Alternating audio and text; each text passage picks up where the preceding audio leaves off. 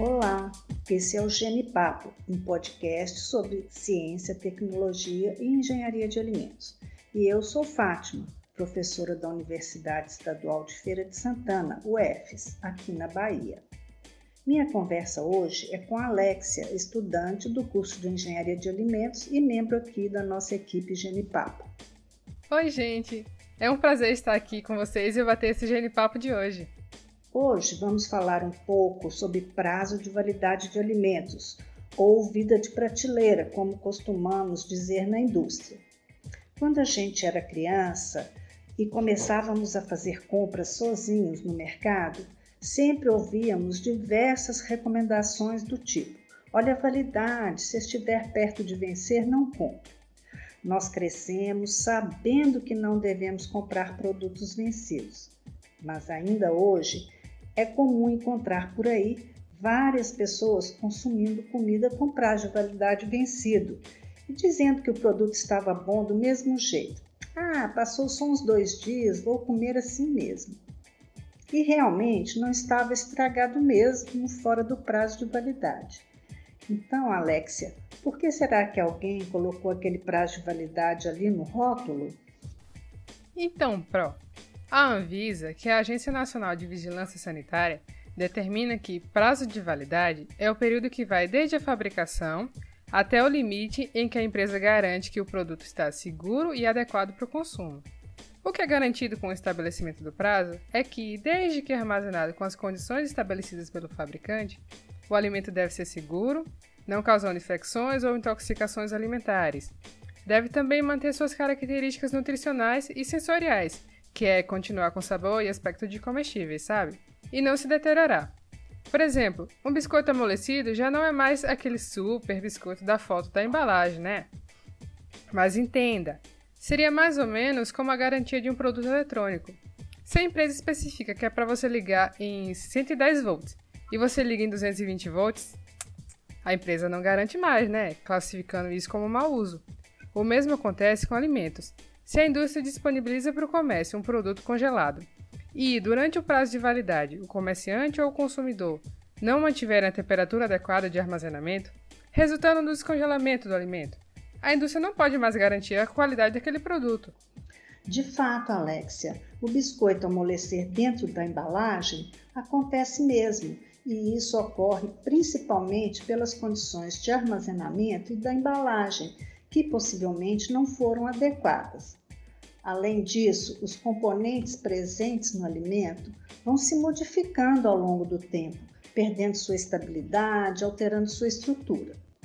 Então, o que se assegura dentro do prazo de validade é que naquele alimento não ocorrerão alterações significativas desses componentes. Então, nosso ouvinte deve estar se perguntando: como surgiu o prazo de validade Existe alguma regulamentação para sua aplicação? Bom, buscando informações sobre o assunto, verificamos que essa história de prazo de validade nem é tão antiga assim. Aparentemente começou nos Estados Unidos, lá pela década de 70. Aqui no Brasil, o primeiro vestígio que encontrei de regulamentação foi uma resolução conjunta do Ministério da Saúde e da Agricultura, em 1984.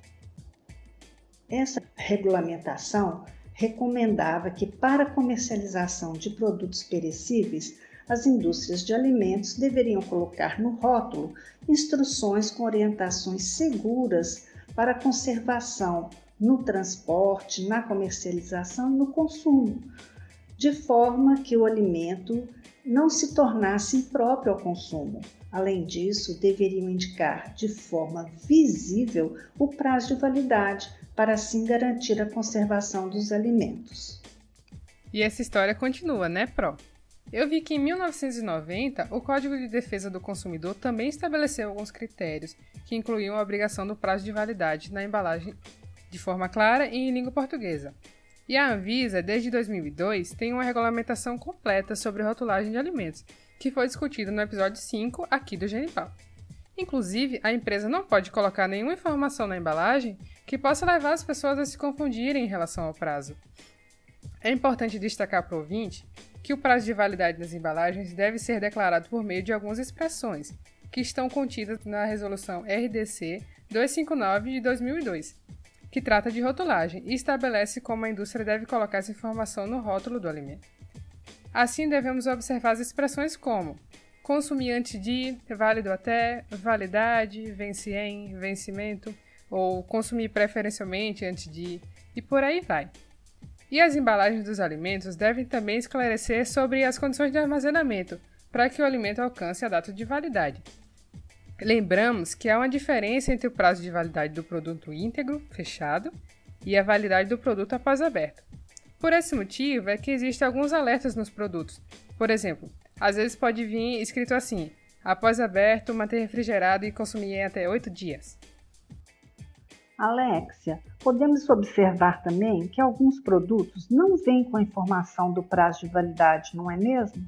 Por exemplo, produtos de panificação e confeitaria que em geral são consumidos nas 24 horas após a produção.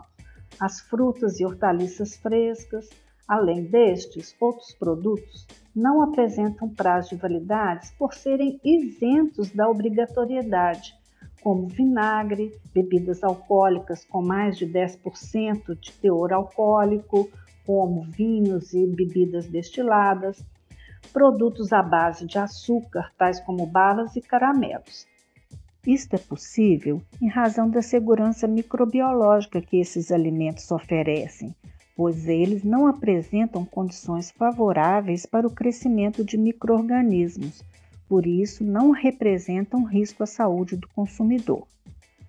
Alexia, acho que podemos falar mais um pouco da importância da embalagem e do armazenamento na durabilidade do produto. Sim, vocês já perceberam a diferença entre os pães de padaria embalados em saco plástico e em saco de papel? Se não comerem tudo antes de envelhecerem, podem observar que os pães de saco de papel ficam duros primeiro, pois perdem umidade para o ambiente mais rapidamente. Claro que também depende de alguns outros fatores, mas isso mostra que a escolha da embalagem é fundamental para a conservação e aumento do prazo de validade de um produto. A embalagem de papel é usada porque pães de padaria costumam ser consumidos logo quando ficam prontos. Se você quiser que seus pães durem uns dias a mais, aposte em uma embalagem que não permita desidratação e refrigere-os. Falando em condições de armazenamento, verificamos que alguns produtos em pó endurecem quando armazenados por mais tempo, como leite em pó, café solúvel, entre outros. Ou ficam cheios de grumos maiores, como sal de cozinha. Isso ocorre porque absorvem a umidade do ambiente. No caso do sal de cozinha, o tradicional é o cloreto de sódio tão conhecido das aulas de química do ensino médio. Ocorre o seguinte: aquelas pedrinhas é, que formam suas estruturas são cristais iônicos formados por cloreto e sódio. Assim, sendo formado por íons, eles têm maior densidade de carga nas suas extremidades, que atraem facilmente a molécula de água, que é polar. Em outras palavras, o sal tem a importante característica de atrair água, e por isso deve ser armazenado em local seco. Como pudemos ouvir na explicação que a Alexia nos trouxe, alguns fatores, como o tipo de embalagem e as condições de armazenamento, interferem no prazo de validade. Além desses, outros fatores também influenciam na vida de prateleira, como as características próprias de cada alimento. Então, Alexia, podemos falar um pouco sobre estes outros fatores que influenciam no prazo de validade e como o prazo de validade é estabelecido. É importante que o ouvinte saiba que antes do lançamento dos produtos, os fabricantes seguem protocolos de como estabelecer o prazo de validade, baseado em avaliações técnicas, estudos de estabilidade e laudos de testes laboratoriais, que assegurem a estabilidade do produto. Ou então, alguns alimentos podem ter o prazo de validade estabelecido usando informações já disponíveis para produtos similares ou dados da literatura científica. Primeiro, é interessante dizer que a validade de um alimento pode ser afetada por fatores relacionados ao próprio alimento ou que sejam externos a ele. Nesse caso, estamos falando de fatores intrínsecos e extrínsecos. Os fatores intrínsecos são aqueles relacionados à característica do próprio alimento como por exemplo umidade, a qualidade da matéria-prima, a formulação e a estrutura do produto, e a disponibilidade de oxigênio. Já os fatores extrínsecos são aqueles externos ao alimento, como por exemplo controles na fabricação, inibição ou redução de microorganismos, tipo de embalagem e condições de armazenamento, que podem influenciar negativa ou positivamente na validade do produto. Um produto de qualidade é elaborado a partir de matérias-primas de qualidade. Para isso, deve-se estar atento à confiabilidade do fornecedor. Seus produtos devem manter um padrão constante. Uma característica importante é a quantidade de microorganismos presentes e o tipo de contaminação. Duas classes deles não são desejadas por nós. São os microorganismos deteriorantes, que decompõem o alimento e causam alterações sensoriais perceptíveis. São algumas bactérias, leveduras e fungos, muito importantes para o controle de qualidade e devem ser monitorados nos estudos para estabelecer o prazo de validade. Já os microorganismos patogênicos causam enfermidades ao consumidor, podendo ser pela ingestão do microorganismo ou da toxina produzida por alguns deles, que são os casos de infecções ou intoxicações alimentares. Assim, a indústria tem que entender como esses fatores influenciam nos alimentos e adotar medidas para prolongar sua validade. Quanto aos microorganismos que você comentou, tanto a presença dos deteriorantes como dos patogênicos está prevista pela Anvisa em um regulamento, a Instrução Normativa número 60 de 2019. Esta instrução estabelece os padrões microbiológicos e os limites máximos permitidos por categoria de alimento, para que não comprometam a segurança do consumidor. Como exemplo, podemos falar do frango congelado, que, como foi como informado no rótulo, deve ser preparado antes do consumo pelo uso do calor ou cozimento, o que proporciona o cozimento e elimina a maior parte dos microrganismos presentes. Então, quando comercializado, este frango pode conter um número até 10 vezes maior de coliformes termotolerantes do que o presunto, por exemplo, que já vem cozido antes de comermos. Um alimento só pode ser comercializado enquanto atender aos padrões de tolerância microbiológica estabelecidos pela legislação. Alexia, já falamos sobre várias características dos alimentos, tipo de processamento recebido, condições de armazenamento que podem influenciar no prazo de validade mas existem outros três fatores ou razões principais que podemos destacar para atribuição do prazo de validade, que são a segurança e a saúde para o consumidor e a deterioração do produto. Explique para a gente como esses fatores podem influenciar no prazo. Então, o primeiro fator tem relação com a segurança.